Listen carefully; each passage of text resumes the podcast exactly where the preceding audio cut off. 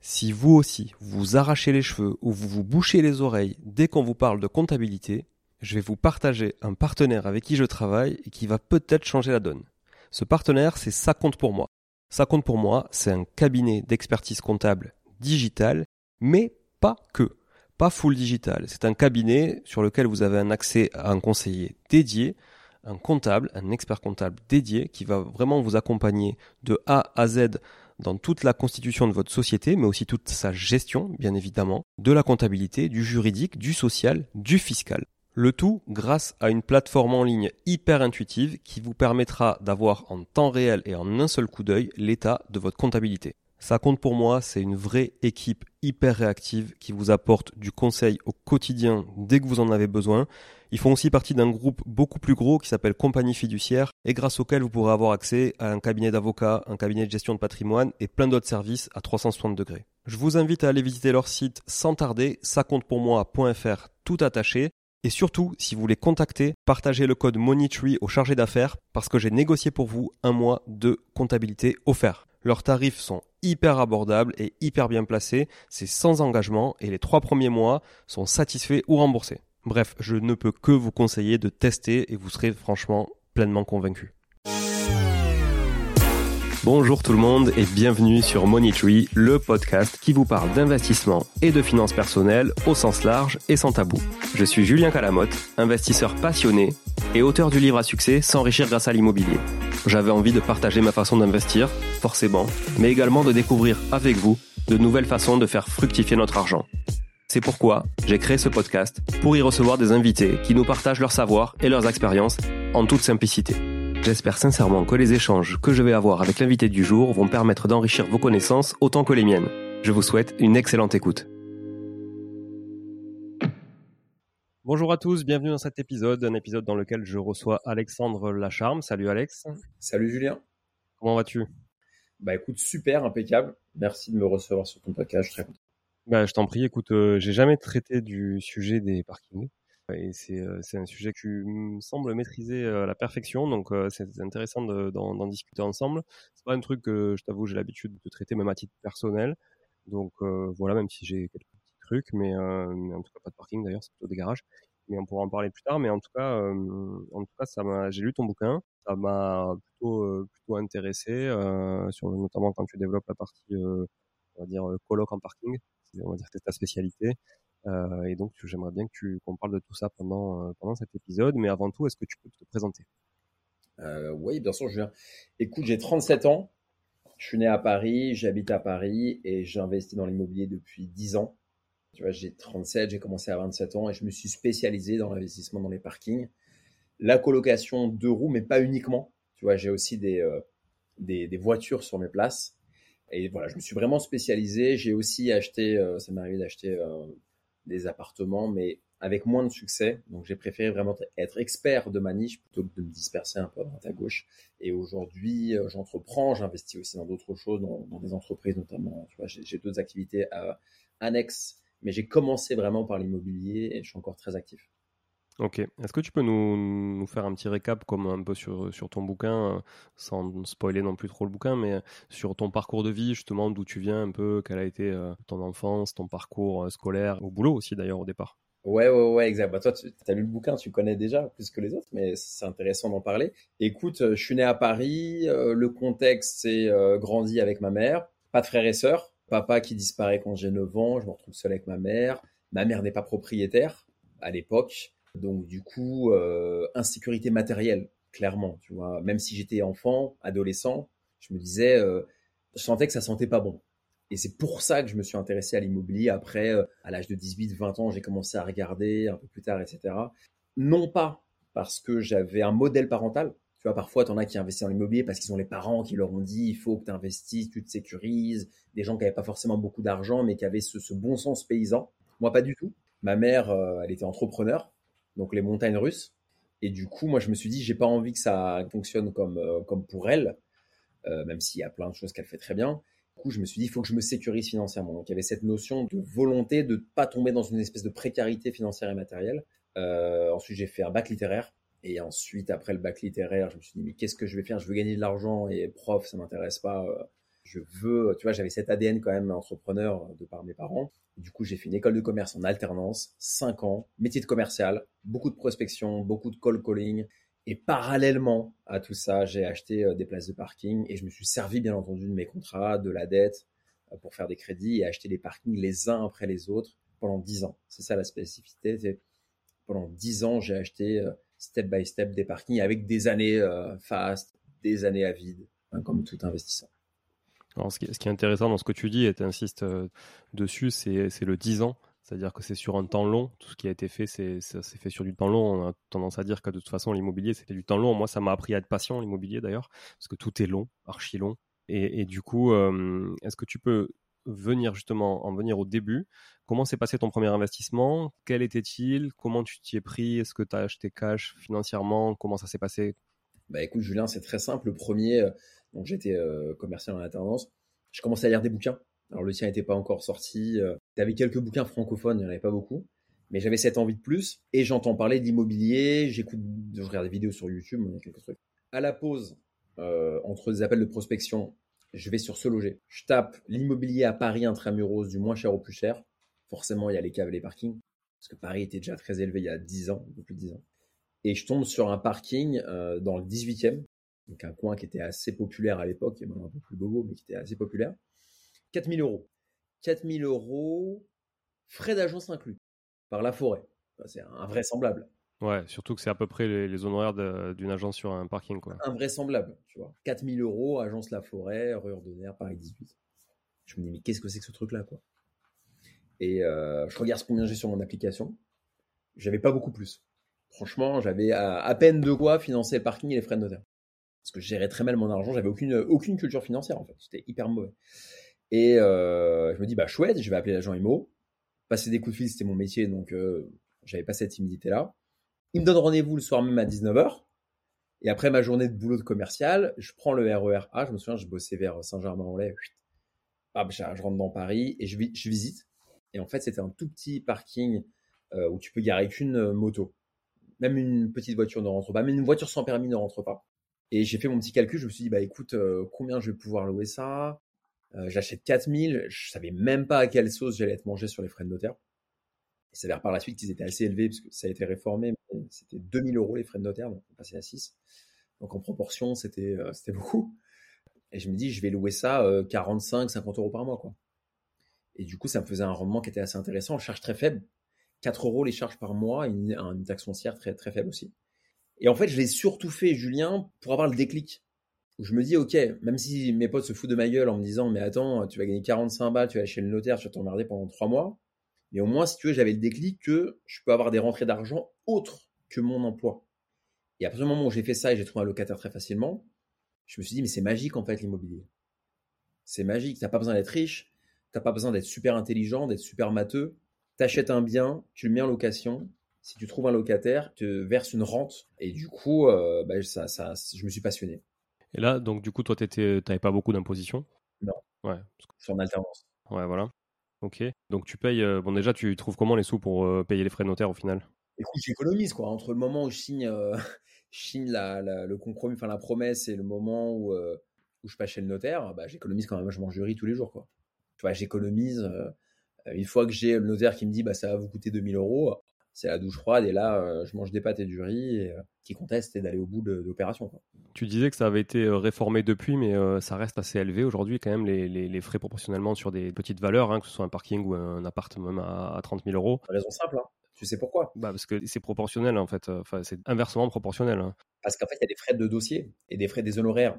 C'est-à-dire qu'en fait, s'ils font 7-8% à peu près comme dans l'ancien, le problème c'est que sur une petite somme, s'ils font en proportion, bah en fait, ils bossent pour rien. Parce que si tu as des frais incompressibles, tu vois, entre 300 et 500 euros à peu près pour rédiger, euh, tu vois, l'acte de vente ou, même le compromis. Et du coup, euh, bah, si sinon un tout petit montant et qu'ils prennent 7%, bah, du coup, ils vont, ils vont faire bosser quelqu'un dans l'étude notariale pour rien. Donc, si tu veux, c'est pour ça qu'il y a des frais incompressibles. Mais même il y a des frais, donc du coup, les, ce qu'on appelle les frais de notaire, hein, communément, euh, c'est pour les gens qui nous écoutent. Effectivement, il y a, il y a des émoluments, il y a les émoluments du notaire, il y a, il y a beaucoup de taxes, des taxes départementales, etc. Il y a plusieurs impôts à l'intérieur. Et, euh, effectivement, il y a des honoraires aussi de, rédaction, comme tu dis, qui sont fixes et incompressibles, mais qui sont euh, on va dire des fois librement fixés, et il y en a qui sont pas librement fixés, mais qui sont euh, fixés par l'État. La rémunération des notaires, en l'occurrence, et effectivement, euh, sans dire trop dire de bêtises, mais sur par exemple un produit à 300 000 euros, tu dois être autour de peut-être 0,8 ou 0,9% du montant, quoi, grosso modo 1%, on va dire.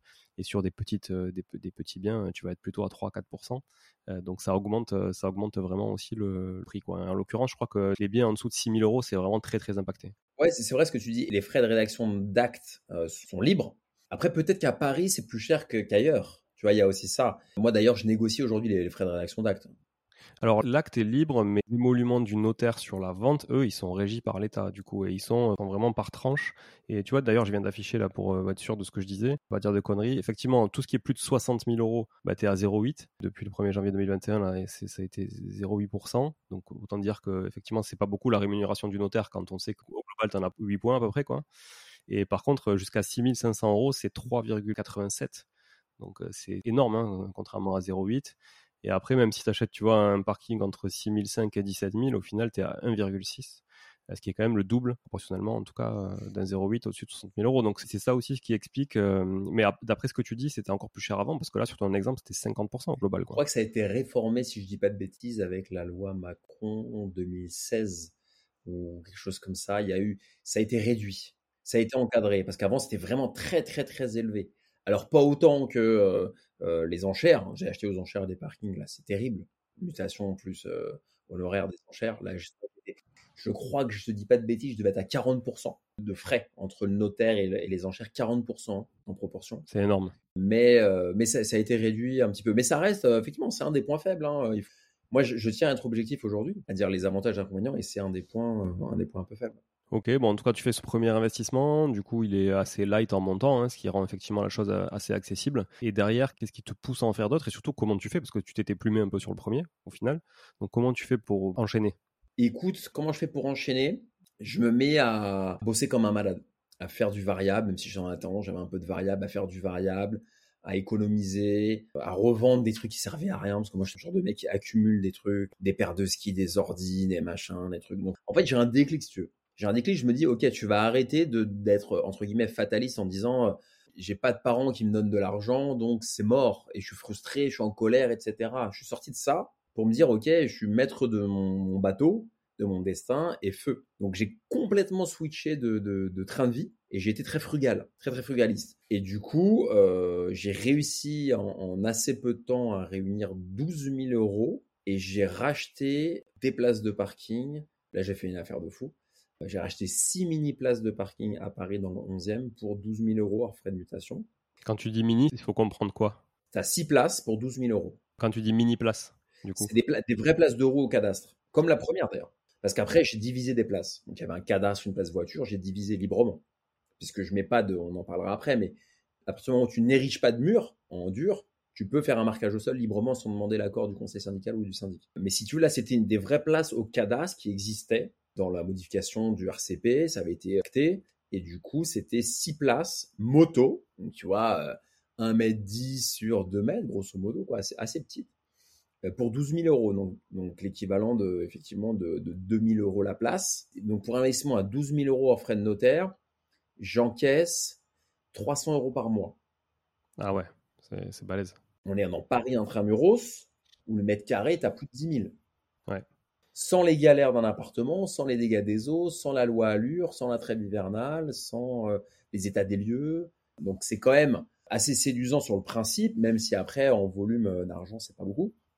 Mais moi je suis comme un malade quoi. Je suis à l'époque, enfin je, me sens pousser des ailes et je me dis je vais dupliquer. Et c'est comme ça que donc du coup là tu arrives à déjà 7 places au final. Pour la première euh, la première Exactement, j'ai 7 places. J'ai 7 places à ce moment-là. Et puis après, j'enchaîne. À un moment, je me dis, bah, je peux plus épargner euh, trop, quoi. Et là, je me mets à changer de boulot, à trouver d'autres alternances, à avoir un premier CDD, à avoir des CDI. Et après, j'utilise la dette. Au lieu d'acheter ma RP, euh, je reste locataire et euh, je trouve une banque par un courtier. Je passe à la, je trouve une banque assez sympa à la caisse d'épargne, enfin un conseiller assez bien. J'ai cette chance-là parce que ça dépend beaucoup du conseiller. c'est une femme qui comprend euh, ma volonté, euh, je raconte un peu euh, ma, mon histoire, et elle, elle prend la peine de monter des crédits immobiliers, même pour des parkings à 20 000. même à 18 mois. Ce qui est assez rare parce que aujourd'hui, monter un crédit immobilier pour un parking à 20 000 ou un appartement à 200 000, c'est à peu près pareil. Donc ça demande un travail administratif important de la part du conseiller ou de la conseillère. Et aujourd'hui, pourquoi est-ce qu'ils proposent plutôt du crédit conso travaux, enfin du, prêt non, à, non euh, dédié, si tu veux, à un bien immobilier, parce que ça demande moins de boulot pour eux. C'est sûr. Ils appuient sur un bouton, il n'y a pas besoin de, trop de décisions. C'est uniquement ça. C'est uniquement ça. Et, les taux sont plus élevés aussi. Et les taux, ils gagnent plus d'argent. Mais bon, toi, c'est moins intéressant parce que si tu veux, si tu as une stratégie de, cash flow, euh, c'est pas la même durée. Hein. Euh, là, on est sur du 20 ans et sur le conso, on est sur 10 à peu près au maximum. Donc, euh, donc c'est moins intéressant. Donc moi, vu que j'avais une stratégie cash flow, en me disant bah tiens, euh, j'achète, en plus mon métier c'était commercial, donc je négociais très fort, je négociais fort. 20 ans, parfois je faisais même des différés de 6 mois amortissement intérêt. J'arrivais à faire ça sur un parking, c'est un bouton. Hein. Et du coup, j'avais un cash flow à chaque fois intéressant. Et j'enchaînais les opérations et j'étais très peu imposé en perso. Donc, si tu veux, je, je m'y retrouvais complètement. Ok. Qu'est-ce que ça t'inspire vis-à-vis de ton boulot euh, salarié, tout ça, à ce moment-là? Ça, c'est une bonne question, ça. On m'a jamais posé cette question-là. Qu'est-ce que ça m'inspire? Ça m'inspire que euh, il va y avoir une date de fin, quoi. Ça m'inspire qu'il va y avoir une date de fin avec, avec le salarié. Qui, pour toi, doit arriver le plus vite possible, j'imagine, non? Écoute, non. Non, parce que, grand impatient comme toi, pareil, je me suis dit, il faut, il faut que j'utilise le système au max. On a beaucoup de chance d'être en France. Tout le temps, on se plaint, la France, la France. Ouais, moi, je me plains aussi parfois. Mais euh, on a énormément de chance d'avoir un boulot, tu vois, en France, t'es salarié. Alors, fonctionnaire, c'est encore mieux, mais bah, salarié, t'as une sécurité quand même de l'emploi, si tu déconnes pas trop. Et du coup, je me suis dit, bah, je vais vraiment traire la vache jusqu'à la dernière goutte de lait et je vais faire le max, le max de crédit sur des opérations intéressantes. Et ça prendra le temps que ça prendra, tu vois. J'ai, alors, euh, après, c'est générationnel. Toi et moi, on est, une génération à peu près la même. Et c'est vrai que la nouvelle génération, tu vas être d'accord avec moi, je pense, c'est qu'à 20 ans, tu leur dis, voilà, tu vas vivre de tes parkings en 10 ans, c'est pas sexy. Ouais. Qu'ils veulent tout de suite devenir euh, libres, etc. Et en fait, c'est une fausse croyance pour moi. Donc, si tu veux, j'ai patienté. Et après, je supportais moins bien le boulot aussi. Parce que tu sais, quand tu commences à gagner de l'argent en dehors, tu as un patron que tu n'admires pas la plupart du temps et qui, qui t'enquiquine sur les trucs, tu as envie de l'envoyer chier toute la journée. Mais bon, euh, tu gardes en tête tes objectifs? Ouais, ça dépend beaucoup à ce moment-là, effectivement, de ton épanouissement finalement au travail, euh, dans, dans, ton rôle aussi dans l'organisation, et du montant des revenus que tu as à côté aussi, parce qu'effectivement, tu peux pas non plus tout plaquer euh, du jour au lendemain si les revenus sont pas suffisants. Et moi, c'était pas des, c'était pas des boulots alimentaires, parce que tu en as qui investissent dans l'IMO, ils mm. prennent un boulot alimentaire pour avoir un petit 1500. Moi, c'était vraiment des boulots de cadre, euh, surtout vers la fin, de cadre commercial, chef de projet, marketing, partenariat, dans des belles boîtes, parfois des multinationales. Donc j'avais des postes à responsabilité. Donc, euh, mais je m'éclatais. C'est-à-dire que c'était pas la tannée.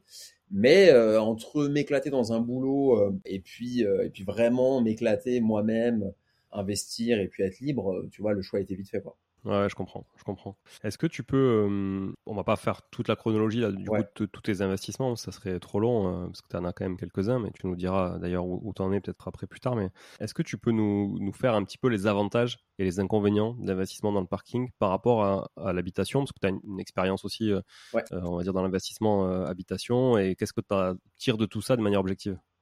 Écoute, avec le recul de manière objective, je te dirais que le parking, c'est pas un produit miracle. C'est une très bonne chose pour mettre le pied à l'étrier.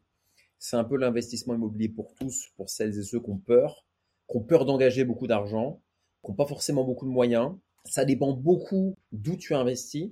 Moi, je l'ai fait parce que j'étais à Paris. Si j'avais été à Angers ou dans la Creuse, dans la Nièvre, je ne sais où, j'aurais certainement pas acheté des parkings. C'est quelque chose qui est très urbain. Les avantages et les inconvénients, je dirais que les avantages, c'est mise de départ faible tu vois, entre 5 et 10 000, tu commences à avoir des parkings. La législation, elle est très différente, c'est le code civil. Donc ça change tout. Oui. T'as pas, euh, voilà, c'est pas des, des beaux lois allure. Les baux d'habitation classiques qui sont très protectionnistes pour le locataire, Clairement. au détriment du propriétaire bailleur.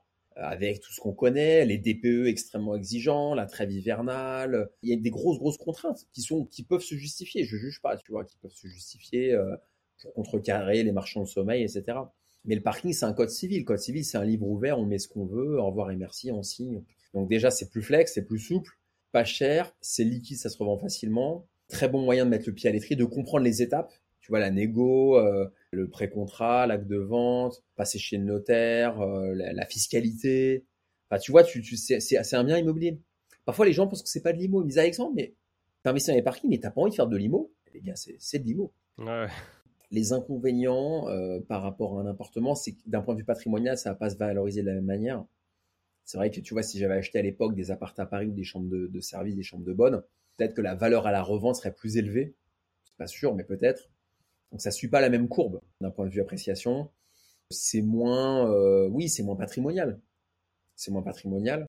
Euh, c'est plus comme des locaux commerciaux. Ça se gère avec un Excel. Et puis en cas de coup dur, tu peux pas y vivre. Il y a un truc rassurant à avoir de l'IMO d'habitation. C'est-à-dire que tu te dis, tu as 2, 3, 4, 5, 10 appartements par exemple ou plus.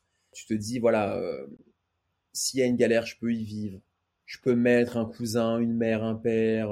Tu vois, il y a un côté, euh, un côté rassurant. Moi, c'est important parce que j'avais pas d'argent. J'avais pas d'argent, j'étais avec ma mère, ma mère en location. Moi, j'ai ressenti au plus profond de moi cette espèce de précarité euh, matérielle qui m'a marqué et, euh, et l'IMO m'a permis ça. Et c'est vrai que le parking, c'est de la finance, tu gagnes de l'argent, mais t'as pas ce côté patrimonial. Donc, euh, moi, je conseille de, de panacher, de mixer. Voilà, le dernier appartement que j'ai acheté, je l'ai revendu parce que c'était que des galères. C'était un rez-de-chaussée, il y avait euh, les parties communes bruyantes. Du coup, tous les locataires se barraient, la porte était trop fine. Il y a eu des dégâts des eaux, enfin bref, et ça m'a saoulé en fait. Les locataires, ils étaient trop gérés en direct. Après, j'ai mis en agence, l'agence me prenait trop de frais. C'était trop de défocus. Et ce que j'ai aimé dans le parking, ça c'est encore un point positif, c'est que euh, j'en vois encore deux. Premier, si tu as 50 locataires, tu dérisques. Tu as un mauvais payeur, c'est 50 ou 100 euros en moins tu fais all-in sur un immeuble ou un appartement, un immeuble non, parce qu'il y a plusieurs locataires, mais sur un appartement, il y a un souci. Si tu as un mauvais payeur et que tu as un crédit en face et que tu n'as pas de trésor, c'est compliqué. D'accord? Et deuxième élément, tu as moins de charge mentale, puisqu'un parking, tu n'as rien à casser. Euh, donc si tu veux, c'est beaucoup, beaucoup plus simple. Ok, non, mais très clair. Je partage effectivement. Euh, si je résume, c'est parking euh, moins lourd à gérer. Ouais. Très clairement. Euh, mais moins sexy que l'immobilier parce que pas de travaux, pas d'embellissement, pas de pas de valeur patrimoniale, pas de on va dire pas de cachet, euh, en tout cas possible dans un parking. C'est vrai. Euh, plus relatif comme tu dis aux locaux commerciaux parce que oui c'est c'est plus des murs finalement et puis à l'intérieur bah, c'est la voiture qui va être dessus qui va faire qui va sublimer la place finalement on va dire ou la moto mais c'est pas les travaux que tu vas faire. Ok, ça s'entend. Et niveau fiscalité, du coup, est-ce que tu peux nous en dire un peu plus pour ceux qui ne maîtrisent pas? Bien sûr, la fiscalité est très importante très méconnu aussi, euh, bah, comme tout le, parking est très méconnu, mais en général, hein, c'est pour ça que c'est bien qu'on fasse ce podcast, parce qu'il y, a plein de zones d'ombre. Fiscalité des revenus fonciers en détention euh, propre. Donc comme la location nue. Voilà, c'est pas top, puisque tu as un abattement, tu as le micro, tu as, le régime du micro foncier.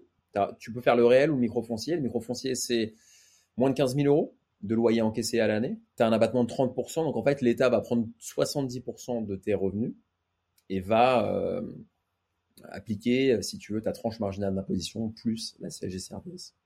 Donc ça, ça, peut faire mal si tu, fais un boulot, tu gagnes euh, correctement ta vie, euh, tu peux te retrouver à 47,2 assez facilement. Ouais. 70% de tes revenus, ça fait mal. Euh, donc c'est un vrai, c'est un vrai problème quand même en détention propre. Bon, ça s'adresse plutôt à des gens qui ont une petite, une petite fiscalité.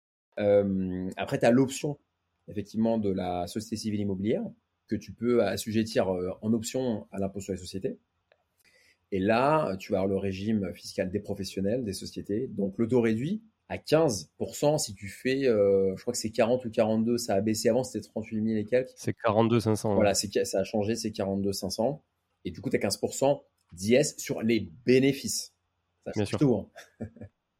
sur les bénéfices, pas sur les revenus. Parce que parenthèse d'ailleurs, Alexandre, désolé de te couper, mais euh, effectivement sur le, régime du revenu foncier, la problématique que tu peux avoir, c'est ce qu'on appelle d'ailleurs le, cash squeeze, c'est te retrouver à payer euh, des impôts sur du pognon qui te sert à rembourser des crédits. En fait. Et du coup, finalement, ne pas t'enrichir, mais faire la mécanique contraire, c'est-à-dire t'appauvrir en remboursant des crédits et en payant des impôts à la fois. Exactement. Donc, faut faire gaffe. Après, donc, il y, a, la partie SCI pour les gens un peu plus avancés. Il y a un vrai sujet, par contre, ça, je voulais en parler, euh, c'est un vrai point. Il y a pas mal de divergences entre les experts comptables sur l'amortissement comptable du parking. Ah oui. Eh oui. Parce que certains vont considérer, surtout les parkings en copropriété sous les immeubles, certains vont considérer que c'est du bâti, d'autres que c'est du terrain uniquement. Le terrain, on l'amortit pas. Le bâti, on peut l'amortir. Donc, il y a un vrai sujet d'amortissement comptable. Je le vis moi-même euh, au quotidien parce que j'ai eu plusieurs experts comptables et parfois ils se contredisent. Mais ce qu'il faut retenir, si tu veux, sur, le volet fiscalité, c'est que on est quand même très imposé en France sur le revenu foncier. Donc n'achetez pas, je vous déconseille d'acheter euh, des batteries de parking en, direct parce que vous aurez assez mal euh, fiscalement. Donc ça peut être bien de le faire. Par exemple, tu vois, pour quelqu'un qui démarre, c'est bien. Des jeunes, les femmes aussi se mettent beaucoup à investir, c'est super. Moi, j'ai beaucoup de femmes qui me contactent, peut-être 60-70%, qui se mettent à investir. Pour un premier investissement, investir un, bien immobilier, tu vois, comme un parking à 15 000, c'est très bien. Ça, fait moins peur qu'un investissement à 200 000. Et après, si vous voulez passer sur du plus gros, soit vous achetez des batteries de parking en SCI, et là, vous, envoyez du lourd sans les contraintes d'un appartement, ou alors vous partez sur de, sur de l'appartement meublé, par exemple, où il y a des dispositifs euh, fiscaux euh, qui sont bien plus avantageux. Et si tu as dans le même immeuble un appartement meublé et un parking, est-ce que ton parking peut être rattaché comme une dépendance du logement meublé et donc rentrer dans ton LMNP Ou est-ce que du coup. Non, pas à ma connaissance, non. Ce serait à creuser, mais euh, j'ai jamais eu le cas de figure. Mais à ma connaissance, tu peux pas faire du LMNP sur un parking. Même si c'est une dépendance directe de l'appartement. Je pense à partir du moment où il y a deux baux différents, effectivement. C'est deux baux différents. Après, si c'est le même bail, euh, si ça fait partie. Oui, le même, ouais, le même bail, je pense que tu peux l'écrire. Oui, si ça fait, oui. Je pense que si ça fait partie, euh, si tu veux, de l'appartement, c'est dans le bail de location, il y a en plus un parking, comme c'est souvent le cas. Hein. Oui. Je pense que tu peux le faire. En revanche, tu fais deux baux de location, c'est deux fiscalités différentes, deux régimes différents. Mais c'est intéressant comme point. Ok. J'avais un truc, tu vois, qui me venait à l'esprit parce que j'ai le cas. Bon, alors moi, j'ai pas grand chose j'ai pas de parking d'ailleurs. Par, euh, ouais, si mais bon, c'est, on va dire que je les garde, quoi. Euh, je les loue pas. Et après, j'ai deux garages, euh, tu vois, que je loue pas aussi. Je m'en sers pour stocker, ben, on va dire des stocks tampons pour les, le patrimoine qu'on a hein, et autres. Et du coup, là, j'en ai libéré un, donc du coup, je, vais, je voudrais mettre en location. Ouais. Et je me pose la question, euh, j'aimerais avoir ton avis là-dessus. Donc, euh, ton livre m'a inspiré là, sur le fait, effectivement, de, de me dire, je, je, vais le louer à des deux roues parce que, effectivement, je pense qu'il y a beaucoup de gens qui habitent dans des collectifs et qui se privent d'acheter la moto de leur rêve ou le, le scoot, le scoot qui leur ferait gagner beaucoup de temps de trajet, etc. le matin, mais parce qu'ils n'ont pas envie de le faire dormir dehors, parce qu'il y a des risques de vol, etc. Et du coup, je pense effectivement, euh, comme toi, qu'il y a une grosse demande là-dessus. Et j'aimerais, c'est un garage qui fait 5 mètres par 3, tu vois, donc fermé, dans une résidence qui est fermée. Donc euh, c'est un garage extérieur, mais dans une résidence qui est elle-même fermée, qui est plutôt bien tenue. Hein. C'est pas un box, hein, c'est une place ouverte en sous-sol. Non, non, c'est à l'extérieur. C'est à l'extérieur. C'est un garage classique, tant dans les résidences années 90, 2000, euh, tu vois. Euh. C'est fermé dans un box à l'extérieur ou c'est ouvert? Non, non, c'est vraiment un, un, garage. C'est fermé. Ah, il y, a, il y a trois murs. Ouais, ouais, il y a trois murs, une porte de garage et la résidence elle-même est en plus sécurisée avec un, un, portail et un bip. Quoi. Tu vois, pour te dire, il doit y avoir 15 euh, apparts dans la résidence et il n'y a que 4 garages. Tu vois. Ok, ah ouais. Tout, et, après, il n'y a que des parkings. Mmh. Donc, et là, je me suis, tu vois, j'y suis allé ce week-end. Je me suis dit qu'on allait enregistrer, donc j'y suis allé un peu avant. Je suis allé prendre quelques mesures. Donc, il fait 5 mètres par 3. Et moi, je voulais idéalement, tu vois, dans mes rêves les, plus ambitieux, mettre 4 places de moto. Tu mmh. vois. Euh, et, et, je sais pas, j'ai pas réussi en fait. J'ai pas réussi à me dire ce sera suffisamment confortable pour en mettre 4. Donc qu'est-ce que tu pourrais alors dans ton bouquin d'ailleurs tu partages euh, tu partages des schémas, tu partages des dimensions minimales, on va dire tolérables pour les parkings moto et notamment et voitures qu'est-ce que je peux faire sur un 5 par 3 en fait pour optimiser au mieux euh, mon rendement? Moi, je te conseillerais en termes de dimension, ce qu'il faut, c'est que tes clients, tes locataires, qu'il faut traiter comme des clients, bien les traiter. Tu fais, euh, si tu veux que ce soit confort, tu fais 1m20 de large sur 2 mètres, 2 mètres 20 de long. Ouais. T'es minimum 1m20 de large, je vais te dire pourquoi. Parce que la moto ou le scooter, tu peux le mettre sur la béquille. Et sur la béquille, ça te déporte un peu. Donc, faut que tu aies entre 1m10 et 1m30 pour que la personne soit confort. Faut pas les ranger en, en, en sardine, sinon il va y avoir de la rotation. Donc ça sert à rien. Deuxième point, valide bien qu'il y ait de la demande aussi pour le deux roues. Tu peux mettre une petite annonce un peu, euh, un peu fictive sur, sur les, euh, ou mettre des petits mots dans la résidence. Ça peut être pas mal, tu vois. Tu mets des petits mots dans les boîtes aux lettres ou, ou dans un endroit un peu sympa euh, où tout le monde voit et tu dis, bah, je propose, tu peux faire ça. Tu peux faire, je propose 50 euros par mois, charge comprise, une place de parking et tu vois s'il y a de la demande. Mais voilà, si tu veux, je peux, je peux pas raisonner mathématiquement sur ce que tu me dis. Ce que je pourrais te dire, c'est tu gardes au minimum, moi c'est Marocco, 1m20 de large pour 2 mètres, 2 mètres 20 long. Parce que si tu veux des, des scooters et des motos, il y a toutes les tailles. Hein. Ça peut être un petit 50, euh, une mobilette. J'ai une cliente qui a une mobilette là, tu vois.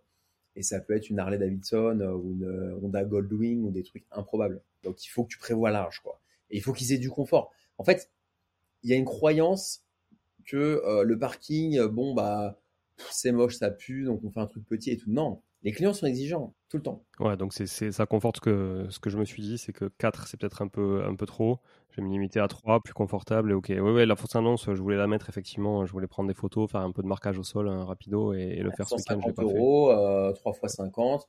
Et après, ça dépend. Est-ce que tu l'aurais plus cher euh, avec euh, un seul véhicule? En fait, sur une, sur une voiture, je suis à entre, si c'est bien loué, 120. Et si c'est loué plutôt vite, 100, tu vois. Ouais, après, faut que tu vois s'il y a un intérêt. Euh, tu vois, 120, 120 et 150 avec des deux roues. Tu as trois locataires de deux roues. Pour gagner 30 euh, euros en plus, potentiellement, tu as trois fois plus de boulot, deux fois plus. Donc, tu vois, faut que. Moi, ce que je conseille, c'est s'il y a, une vraie différence de prix. Tu vois, par exemple, quelqu'un qui me dit euh, je gagne 80 avec mon parking avec une voiture et je gagne 180 avec quatre motos. ouais, ouais, ouais, ouais, ouais. Mais là, pour 30 euros, je sais pas si ça vaut. Mais tu peux, Mets une annonce avant de mettre un marquage au sol. Mets une annonce et tu vois un peu si ça mord. Et si tu vois une grosse demande, si tu vois que le téléphone sonne, boum, tu fais un marquage propre. Ok, ouais, mais je vais faire ça, ça me permettra de jauger aussi le prix. Ouais, je, faut que tu jauges avant. C'est ce que je dis aux gens, en fait, euh, tous les gens que j'aide, qui me contactent, que j'accompagne, euh, ne vous précise. La, coloc moto, moi, c'est ce que j'ai fait. J'étais un des premiers à le faire à, Paris, à Paris, en France. Euh, ça a cartonné. Maintenant, Indigo, Interparking le font, tout le monde le fait. Mais c'est bien là où il y a de la demande. Moi, j'ai des gens qui ont voulu faire comme moi euh, dans des coins un peu perdus de la France. Bah, on dit ouais, Alex, euh, ça sonne pas trop le téléphone. Ouais, mais il y a un besoin ou pas? Ah ouais, non, bah, tu vois. Ouais, ouais. Non, mais je vais le tester. Bon, après, on est en pleine Toulouse, 300 euh, mètres d'une future station de métro. Je pense que. Ça sent bon, là. Ce que tu me racontes, c'est bien. Mais ok. Bon, je vais faire le test. Merci. Après, il y a une autre question que je me pose c'est si je dois revendre, tu vois, ce garage, bah, du coup, si je le file à une agence, Bon, en vrai, je suis une agence aussi, donc euh, je me le file à moi-même, mais grosso modo, admettons que je sois pas une agence, si je le file à une agence, une agence sur un parking, ça prend vite entre 2000 et 4000 euros d'honoraires. C'est à la folie, hein, les honoraires d'agence sur les, sur les parkings et sur les, sur les garages. C'est souvent euh, autour de 20%. D'ailleurs, c'est forfaitaire, mais ça représente souvent autour de 20%. Est-ce que c'est pas un frein, à la vente et à la prise de plus-value à la revente? Euh, Ouais, après, il faut que tu trouves des agences qui prennent un peu moins cher. il doit y en avoir qui sont spécialisés dans le parking. Sinon, il faut que tu négocies. Parce que quand tu achètes, tu les prends déjà, ces honoraires au final, tu vois. Tu payes beaucoup d'honoraires sur. sur euh, Alors, le premier exemple que tu as donné tout à l'heure, effectivement, il est anecdotique parce que souvent, quand même, les honoraires sont beaucoup plus élevés euh, sur les parkings. Et donc, après, tu les redonnes à la sortie aussi si jamais tu veux pas le vendre tout seul, hein, parce que ça peut arriver aussi de ne pas être sur place ou autre, aussi, de devoir déléguer. Donc, je me dis quand même, ça te fait, euh, ça t'augmente vachement, finalement, le, coût du parking. Oui, bien Ça dégrade ta rentabilité à, à, échéance. Il faut bien le négocier. Et après, la vente, c'est l'offre et la demande. Hein dans Paris, si tu veux, euh, euh as des, t'as des, au sein, au sein de même quartier, tu as des places qui vont se vendre 40 000 et des places qui vont se vendre 20 000. S'il y a de la demande, en fait, ce que je disais récemment dans, dans, dans une émission, c'est que le parking, c'est un bien de luxe, entre guillemets, dans le sens où c'est pas un besoin élémentaire. On a tous besoin de se loger. Donc le parking, c'est déjà quelqu'un qui crève pas de faim, qui peut déjà se loger et qui se dit, ah bah je vais loger ma moto, mon scooter, mon vélo électrique, ma voiture. Donc déjà, c'est quelqu'un qui est dans le bien, dans le confort donc est pas, euh, tu vois, cette personne-là est prête à acheter ton parking s'il a une voiture sympa à louer, à garer, s'il veut faire du stockage dans un box, s'il a une moto à 10 000 euros, etc. Donc si tu vises une clientèle ou si tu peux avoir une clientèle qui veut se faire plaisir, ils sont prêts à payer très cher et tu fais une plus-value. Donc en fait, il faut comprendre. Moi, j'ai toujours fait ça dans toutes les places que j'ai eues. C'est que j'ai toujours cherché à comprendre à qui je voulais louer ou à qui je voulais vendre. Donc, euh, négocier bien le parking en amont, c'est important de bien le négocier. Ça se négocie assez facilement au parking parce que les gens connaissent rien au parking. Les vendeurs connaissent rien. Un coup sur deux, c'est un héritage. Un coup sur deux, c'est je déménage ou je quitte ma femme, euh, mon mari, machin. Donc les gens, ils sont, en fait, ça les fait chier un parking. Je les comprends. C'est-à-dire que c'est un truc, c'est une épine dans le pied un parking pour un propriétaire qui veut s'en séparer. Euh, et du coup, on peut négocier fort et après, euh, il faut bien le valoriser. Euh, et, ça peut se vendre cher. Donc on peut, on peut faire une activité de marchand de biens avec du parking. C'est pas ce que je fais. Ok, très clair. Écoute, euh, fiscalité, on a vu l'intérêt de diviser pour euh, mieux, mieux rentabiliser, on va dire. voilà, on l'a vu, c'est effectivement très intéressant. Les honoraires, l'enchaînement, ok, est-ce que tu peux nous en dire un peu plus justement toi, où tu en es aujourd'hui, sur ton parc justement, et, et quels sont les, on va dire les leçons que tu peux en tirer, euh, par exemple voiture versus moto, tu vois, colocation de parking ou, juste de pas t'embêter, acheter un bon parking bien acheté, bien loué. Ouais, aujourd'hui un peu moins de 100 places. Ma vocation a toujours été de faire une foncière, donc d'avoir de l'immobilier euh, qui me rapporte des loyers. Donc, je suis pas dans une stratégie d'achat-revente. J'ai commencé avec de la colocation parce qu'il y avait un besoin. Il y avait un besoin. Il y a toujours un besoin dans les villes. Ce que j'observe depuis que j'ai sorti le bouquin, que c'est quand même très bien vendu, donc il y a pas mal de gens qui m'ont copié, surtout à Paris, que euh, bah, le téléphone sonne un peu moins pour moi. Quand je veux, quand j'ai une rotation, ah, c'est un peu les, gens qui ont entendu parler qui, font comme moi. Il y a des grosses opportunités en plein de villes en France. Toutes les villes, les grosses villes et les villes moyennes, il y a des grosses opportunités.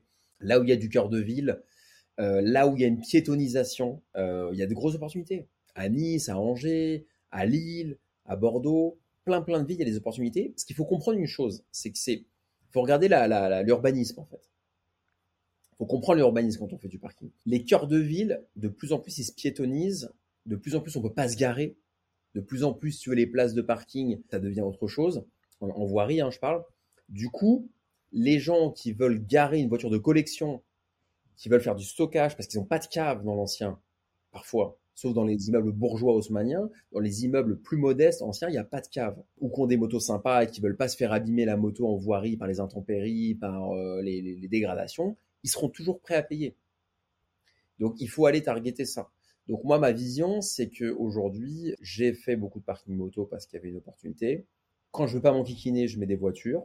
À Paris, la voiture, il y a moins de 20% des gens qui ont une voiture personnelle. Il faut s'accrocher. Alors qu'il y a beaucoup de deux roues. Pour il y a beaucoup de deux roues. Euh, c'est devenu payant aussi, euh, je ne sais pas si vous avez noté ça, mais depuis un an, depuis septembre 2022, pour les véhicules de roues thermiques, quand même, je me suis acheté un scooter électrique pour pas être obligé de payer euh, mon ticket quand je me gare, j'ai un rendez-vous. Eh oui. Mais voilà, il y a encore des opportunités. Pour te répondre, il y a encore des opportunités. Aujourd'hui, je me diversifie aussi, tu vois, dans d'autres, dans d'autres, business comme l'investissement dans les entreprises, etc. Mais je continue à acheter régulièrement parce que, parce que je suis passionné aussi. Ok, tu vas nous parler de cette diversification. J'ai une, dernière question là sur les parkings. Souvent, ou pas, je sais pas, mais en tout cas parfois, dans les règlements de copro, euh, il est interdit d'utiliser un, parking en mode stockage. Tu vois, tu parlais de gens qui veulent stocker des choses et qui ont besoin d'espace, et souvent le parking doit être à usage exclusif d'un véhicule. Est-ce que tu as déjà eu des cas là-dessus où, tu vois, euh, des, locataires à toi ont finalement stocké et on est venu t'emmerder parce que ton locataire stockait à la place d'y mettre un véhicule? Alors non, parce que si tu veux, moi ma stratégie, ça n'a pas été d'acheter des box, ça a été d'acheter des places ouvertes en copropriété. Ok. Donc du coup, euh, parce que vu que je mettais beaucoup de deux roues, il n'y avait pas d'intérêt à mettre des deux roues dans un box versus mettre des deux roues sur une place ouverte. Parce que dans le box, ça allait, euh, si ils ouvrir la, porte, euh, etc. Et ça allait faire de l'usure. Et vu que j'étais un peu feignant, je voulais pas avoir à changer, à gérer une porte qui grince, qui s'ouvre, mettre un coup de WD-40, etc. Donc j'ai fait la, la formule la plus. Mais on n'a pas le droit de changer l'usage d'un parking. Vous n'avez pas le droit d'avoir une place ouverte et d'un coup euh, d'avoir un locataire qui met des meubles, qui met des canapés, etc. Vous changez l'usage. À discrétion, on peut le faire dans un box fermé, parce que là, c'est pas à la vue de tous. Mais au même titre que dans une copro, si vous achetez un appartement, vous pouvez pas théoriquement, vous pouvez pas repeindre la porte d'entrée. C'est ça, c'est voté ça. On dit bah voilà, ça va être euh, marron, euh, ce marron là. Vous pouvez pas non plus changer ça et on peut pas boxer sans sans autorisation. On ne peut pas ériger un mur en dur sans autorisation. Par contre, on peut faire un marquage au sol. Ça, c'est hyper important. J'ai plein de questions sur ça. On peut faire un marquage au sol à ce moment où on peut à tout moment l'enlever, etc. Mais on ne peut pas faire un, truc en dur. En revanche, si vous voulez faire une colloque de roues, assurez-vous bien de pouvoir avoir des bips parce qu'il y a des syndics, il y a des conseils syndicaux qui font une rétention et qui, qui sont difficiles sur ce point et on a du mal à obtenir des bips. C'est jamais justifié. Euh, mais euh, c'est de la jalousie, ça les enquiquine. Euh, tu sais, il y a toujours des gens qui payent des charges, qui ont des places vacantes. Ah, le petit, le petit jeune, il a trois motos, combien il gagne? 150 par mois. Moi, j'ai pas le courage de le faire, mais j'ai envie de lui mettre des bâtons dans les roues. Bah, tu vois, donc faut. C'est plus discret quand tu as un box. L'avantage du box, ce que tu fais à l'intérieur, stockage pour ton locataire, coloc, c'est plus discret. Place ouverte et à la vue de tous, donc forcément, ça peut attiser les, les mauvais regards. Bon, après, c'est la vie de la copro. Hein, c'est la vie de la copro. Mais le parking, le parking n'échappe pas à la vie de la copro. Ouais, très clair, très clair et jamais, jamais très linéaire. Alors, je veux bien qu'on parle maintenant effectivement de ta diversification. Donc, tu as bien consolidé avec, euh, avec des parkings. Donc, euh, une centaine de parkings, tu disais, je sais pas combien ça fait de, loyer, mais euh, j'imagine dans les 5000, non Si on doit. Ouais, ouais, ouais, à peu près. c'est variable parce que là, j'augmente mes prix. Maman, les prix baissaient, etc. en fonction du marché. mais c'est oui, oui. C'est de cet ordre-là. Et j'ai pas énormément de dettes. J'ai pas énormément de dettes là-dessus. Donc j'ai un delta qui me permet, ça m'a permis, si tu veux, de quitter un boulot de, de cadre commercial euh, confortable. Donc là, tu as tout, quasiment tout structuré en personne morale, à part les premiers que tu avais achetés en nom propre, c'est ça? Ouais, c'est un, un, un, panachage, si tu veux. Euh, j'en ai en, en, personne physique, j'en ai en personne morale. Ça m'est arrivé d'en racheter en personne physique alors que j'avais déjà la SCI constituée. Moi, je veux diversifier les, les investissements et diluer le risque. Donc, euh, il y a des avantages dans l'un comme dans l'autre. Donc, je veux tu sais, mon but aujourd'hui, c'est d'avoir des sources de revenus différentes. Alors justement, j'ai cru comprendre qu'effectivement, tu avais une appétence à investir dans des petites boîtes euh, naissantes euh, ou en amorçage, en tout cas, qui avaient besoin de, de fonds. Est-ce que tu peux nous donner quelques exemples? Qu'est-ce qui t'anime là-dedans aussi? Pourquoi tu le fais? Écoute, euh, tu vois, Julien, après avoir été très prudent avec des petits investissements parking, immobilier, pendant 10 ans, tu vois, une éternité pour les, pour les millennials, bah, c'est très bizarre. C'est qu'à un moment, bah, tu vois, je bossais jusqu'en juin 2000, mai 2022, je bossais en tant que salarié, donc j'avais en, side business tous mes parkings, etc. J'arrivais à gérer, hein, c'était ok. Euh, j'ai sorti mon bouquin chez Erol le 16 juin, boum, il est sorti. Et ensuite, euh, j'ai euh, bah, j'ai arrêté avec mon employeur. Je, ai dit j'ai envie de faire autre chose. Ils ont, ils ont tout à fait compris. Et je me suis trouvé qu'il y a un peu d'argent parce que. T'as réussi à avoir une rupture conventionnelle du coup? Ouais, j'ai réussi à avoir une rupture conventionnelle. Et puis j'avais un appartement que j'ai revendu. Puis j'avais beaucoup épargné, donc j'avais un peu d'argent. Et du coup, je me suis dit, qu'est-ce qu'on fait? C'est quoi la, quoi la suite? J'ai créé une boîte pour d'investissement, mon propre petit fonds d'investissement, que j'ai placé en haut de, de, mes deux autres sociétés. Euh, et je me suis mis dans des clubs d'investisseurs de business angel, des vrais clubs de business angel, euh, en, en, expliquant de manière très très humaine mon histoire. Et ils ont trouvé ça intéressant. Et je me suis mis à investir dans des dans des startups alors j'ai gardé le côté euh, prudent d'immobilier puisque j'ai investi aussi dans des business physiques. Okay. C'est-à-dire pas des trucs euh, trop Web 3, crypto, euh, nébuleux, sombres avec tout en noir avec des, du fluo, un truc un peu bizarre. J'ai plutôt investi dans des startups qui vont vouloir développer à fond, tu vois, des, des, des, chaînes de boulangerie, des nouvelles chaînes de restauration, tu vois, assez assez dynamiques et agressives commercialement en termes de roadmap. Et j'ai quand même investi pas mal, hein, plus de 150 000 euros là en, 7 mois. Hein. Ok, cool. Avec des tickets moyens à combien du coup?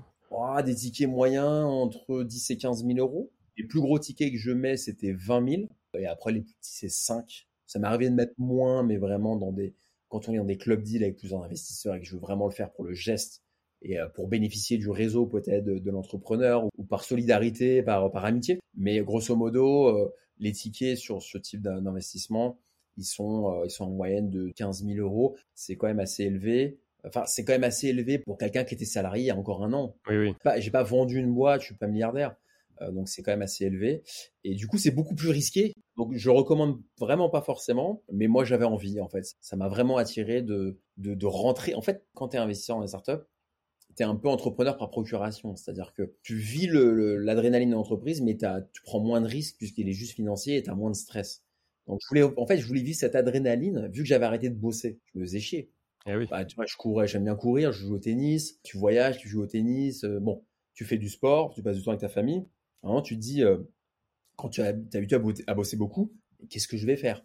J'avais envie de revivre cette adrénaline et c'est un bon moyen de le faire. Ouais, je, je partage totalement parce que je, je l'ai fait aussi à plusieurs reprises, même si je le fais beaucoup moins maintenant, mais je l'ai fait à plusieurs reprises. Effectivement, tu te sens investi un peu dans, par procuration dans, dans cette boîte, mais euh, c'est pas toi qui fais le job en plus pour le coup, parce que toi, au final, tu es extrêmement passif. Alors, tu peux avoir un rôle actif aussi euh, moi, parfois. Moi, j'ai 1% dans les boîtes. Si tu veux, euh, c'est des boîtes assez valorisées déjà, 2, 3 millions, 4 millions parfois. Donc, si tu veux, je suis vraiment un petit, un petit investisseur. Ouais, ouais. Mais oui, oui, mais ça, ça n'empêche pas que voilà, ça puisse t'intéresser et que tu as une appétence, j'imagine, avec euh, tous les marchés dans lesquels euh, tu as pu investir et que tu fais pas ça par hasard. Parking, j'ai investi, tu vois. ah ouais, ouais, ouais. Ils, me, ils, me, connaissaient déjà et pour la petite anecdote, ils avaient même des candidats qui venaient postuler dans leur boîte, qui venaient avec mon bouquin dans les mains, ils disaient ah machin un truc, donc ils connaissaient à travers le bouquin. Trop bien ça. ouais ouais c'est incroyable. T'es auteur, es auteur aussi, hein, tu vois, ça nous apporte. Enfin, je sais pas comment tu as vécu cet, aspect auteur, mais c'est vrai que c'est hyper gratifiant quand tu as quelqu'un qui t'envoie un message sur les réseaux sociaux et qui te dit merci Julien, merci Alexandre, ton bouquin m'a motivé. Enfin, moi, ça me, ça m'émeut, quoi, tu vois. Et là, je me dis, ça vaut le coup d'avoir fait beaucoup de sacrifices quand même. Ouais, je suis d'accord. Je partage totalement ces retours. Les feedbacks sont importants. Beaucoup le pensent, mais le font pas aussi. Hein. Donc c'est bien quand les gens le font et, te font des retours, euh, retours positifs. Mais oui, ça fait toujours, ça fait toujours plaisir parce qu'on le fait aussi pour, euh, voilà, pour que ça serve à, des gens. Et entre toi et moi, euh, voilà, on sait très bien que euh, c'est pas en vendant un bouquin 24 euros et en prenant, parce qu'en plus toi, tu l'as fait éditer, donc par un éditeur, donc tu dois récupérer 10%, 10% du bordel, non? Ouais, ouais, c'est un. Bah, alors, c'est pas propre à mon éditeur, c'est propre à tous les éditeurs très mainstream de la place, tu vois, les, plus gros, dont Errol fait partie. Le contrat basique, je parle pas des stars, hein les stars, elles ont un avaloir, elles ont une attachée de presse dédiée. Le contrat basique, c'est 8, 10, 12%. Tu as 8% sur le hors-taxe, sur les ventes hors-taxe. Si tu fais, alors je dis peut-être des bêtises, mais euh, entre peut-être 0 et 1500 exemplaires, grosso modo, entre 1500 et 4-5 000, tu vas être à 10. Et au-delà de 5000, ce qui est 5000, c'est fort quand même. On est dans des niches. Surtout moi dans le parking toi, tu es un peu plus grand public. Là, tu vas, tu vas aller taper les 12%. Euh, et puis, tu es payé souvent un an après. Hein. Ouais, bah, j'avais effectivement j'avais discuté avec un éditeur à l'époque. Ça m'a, j'avais fait le choix finalement de, de, voilà de le faire en auto édition. Ce qui est plus complexe parce que si tu veux te développer effectivement au niveau retail euh, dans tous les magasins physiques tout ça, il bah, faut que tu fasses le job toi-même. C'est assez compliqué. Moi, je l'ai jamais fait pour le coup parce que. Tu as quand même pas mal de commentaires. Je suis allé voir sur Amazon et tu as des super. Ouais, mais c'est mon unique canal par contre.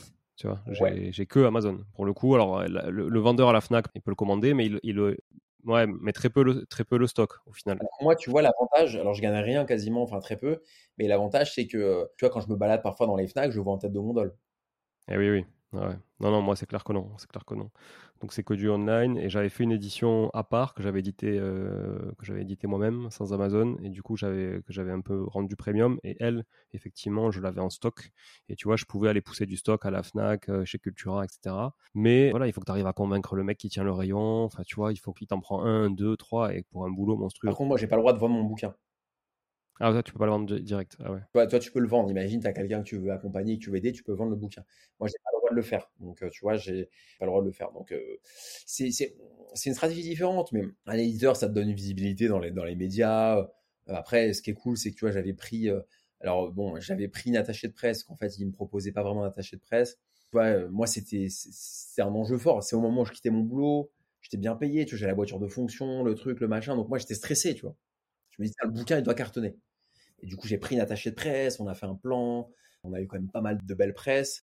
Et euh, bon, bah après, tu sais, t'es, à la tête dans les étoiles, puis tu redescends quelques mois après. Il euh, n'y a, y a pas le virement de l'éditeur. Euh, et puis, tu sais, quand ça retombe, tu te dis, bon, bah on va retourner bosser. Hein. ouais, c'est ça. La, gloire est éphémère. Ouais, c'est éphémère. C'est un, un, truc à vivre, tu vois. Ouais. Ouais, non, mais carrément, carrément. Et d'ailleurs, moi, je prévois, je prévois d'en réécrire un autre dans deux ans, je pense. Tu vois, ça fera cinq ans que le mien est sorti. Et je pense que c'est pas mal de faire un, suivi. Ça prouve aussi aux gens que tu es encore là et que tu vois que tu étais, là il y a dix ans, tu seras encore là dans, dans cinq ans. Bon, voilà. J'ai envie d'en écrire d'autres aussi. Hein. Ouais, c'est une bonne expérience. C'est génial. franchement, c'est enfin je sais pas ce que ça a apporté toi mais moi ça m'a ouais ça m'a ça change quelque chose quoi d'écrire un bouquin puis là les gens te voient différemment euh, c'est, euh, c'est... Puis, en fait, tout le monde veut écrire un bouquin. Tu sais, moi, je parle autour de moi, dans, dans les, les séminaires que je fais, les masterminds, etc., ou même l'entourage. Il y en a plein qui me disent, mais tiens, tu peux me connecter avec ton éditeur, tiens, est-ce que tu peux. Ouais. Euh, tu vois, tout. Enfin, ça, ça, en fait, je sais pas si tu l'as vécu, mais ça exerce une espèce de fascination de la part des autres, quoi. Donc, qui justifie ou pas, mais bon. Donc, c'est, ouais, ouais, c'est un, c'est un. Je vous le conseille, hein, si vous avez envie un jour. Ouais, quel que soit le sujet, je pense qu'il faut que ce soit un sujet passion, parce que sinon c'est chiant d'écrire sur un truc qui nous plaît pas. Mais, euh, mais effectivement, c'est une, une, réelle expérience et euh, ça fait toujours plaisir aussi, même pour soi, sa famille, etc., de dire euh, voilà, tu as écrit un bouquin, il y a un truc, c'est là, ça existe, ça existera toujours en fait, parce que voilà, à partir du moment où il a été édité une fois, il est là. ok, chouette, Alexandre. Bah, écoute, on a fait un bon échange sur, sur les parkings, mais aussi sur d'autres choses. Hein. On a parlé de mindset, on a parlé d'investir dans des, des startups, on a parlé un peu d'IMO aussi classique, hein, parce qu'on a fait la, la, comparaison avec les parkings. Est-ce que tu veux ajouter quelque chose, toi, pour, pour clôturer cet épisode?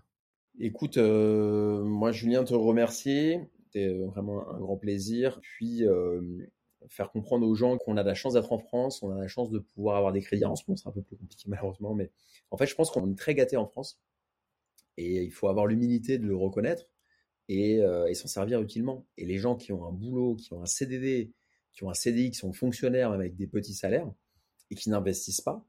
Alors je prêche pas pour ma paroisse, je parle pas du parking, mais qui n'investissent pas dans l'immobilier euh, en général, c'est, ils se coupent de quelque chose en fait. C'est un manque à gagner.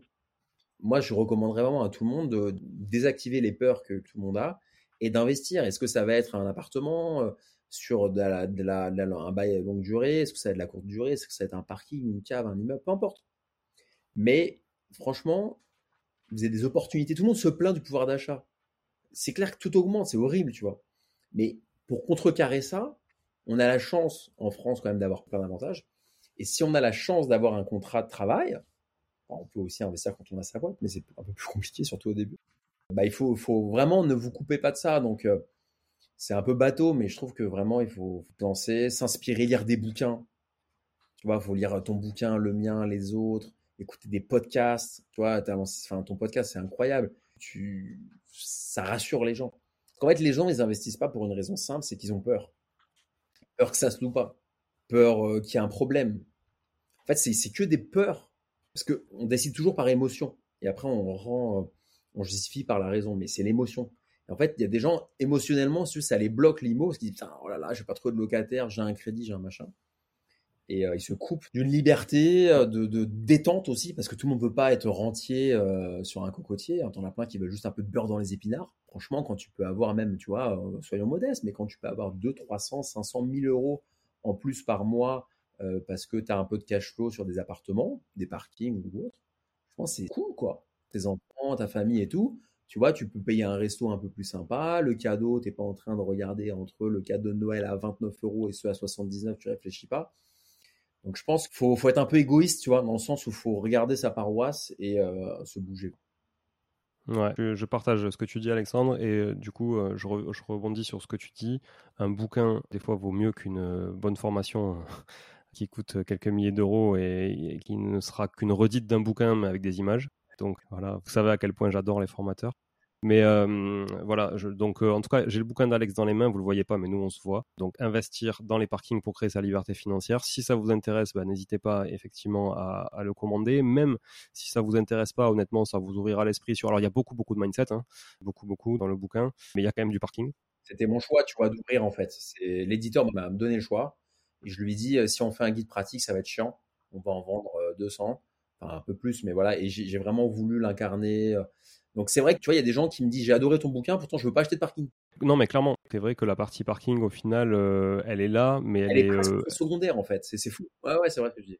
Ouais. Et voilà, donc plein de, plein de bonnes choses en tout cas euh, sur ce bouquin. 24 euros aux éditions Erol, donc vous le trouverez dans toutes les librairies hein, quasiment, parce que Erol sont à peu près partout. Ils vendent sur Amazon aussi en direct, Erol? Ouais. ouais. On peut le trouver aussi sur Amazon. Euh, voilà, et puis n'hésitez pas à contacter Alexandre aussi euh, sur les réseaux sociaux, euh, si tu veux nous rappeler les pseudos. Mais... Alexandre Lacharme sur LinkedIn, Instagram, sur tous les réseaux, je suis là, quasiment. Ok. Bah, merci beaucoup pour cet échange, en tout cas, Alexandre. Très chouette. Après, pour boucler la boucle du, du bouquin, j'ai été un peu déçu, je t'avoue, de recevoir une mission qui n'était pas dédicacée. Ah, mince. Mais c'est pas grave, je te, à l'occasion, je te le ferai dédicacer quand on se bah, J'espère bien. Quand tu viens à Paris, tu me dis. Ou si moi je viens de J'évite de venir dans cette ville de malade. je vais dire un truc, je suis parisien, je suis pas chauvin du tout, et je suis très critique envers ma ville. Et je vais même te dire un truc, Julien, je suis d'accord avec toi. Tu sais, je vais souvent dans le sud, euh, ma mère vit sur la côte d'Azur, je suis resté un mois en août et j'étais hyper heureux, hyper triste de revenir. T'es dans quel coin toi là en ce moment? Moi je suis à Toulouse. Ah, ça va, je te comprends. non, non, non, mais j'avoue, j'aime bien venir à Paris pour le, business, honnêtement, parce que voilà, c'est quand même, euh, bah, tout se passe quand même là-bas, pas mal. De moins en moins, on va dire, sur des, les nouveaux métiers, le digital, etc. C'est vrai qu'il y a de plus en plus aussi qui s'excentrent, hein, grâce au télétravail notamment. Mais j'aime bien venir pour ça. Mais alors, par contre, pour les transports et tout, c'est vrai que c'est quand même une plaie. Je suis en deux roues là, tu vois. J'étais beaucoup en transport en commun, mais je suis en deux roues. Ouais, mais t'as bien raison. Bon, ok, merci encore Alexandre en tout cas. Merci à tous d'être là aussi. Chaque semaine de plus en plus nombreux. Partagez l'épisode autour de vous sur les parkings. Ça fait plus de 100 épisodes aujourd'hui et c'est le premier qu'on fait sur euh, les parkings. Donc un sujet niche, comme tu disais, niche dans la niche, mais très important aussi et euh, pour diversifier notamment. Voilà. Vous n'êtes pas obligé non plus de faire votre stratégie autour de ça comme, euh, comme Alexandre l'a fait hein, avec, avec succès, mais vous pouvez aussi en parsemer votre stratégie. C'est voilà, c'est une proposition. Euh, c'est pas la magie, c'est pas miraculeux. Hein, je veux être très modeste par rapport à ça, mais ça peut être intéressant pour démarrer. Pour démarrer, c'est très bien. Ou alors pour diversifier, euh, mais euh, allez pas au in là-dedans. Euh, je vous le conseille pas forcément. Merci encore. À très vite pour un nouvel épisode du coup sur Money Tree. Merci à tous. Ciao Alexandre. Ciao, salut. Bye bye. Ciao ciao.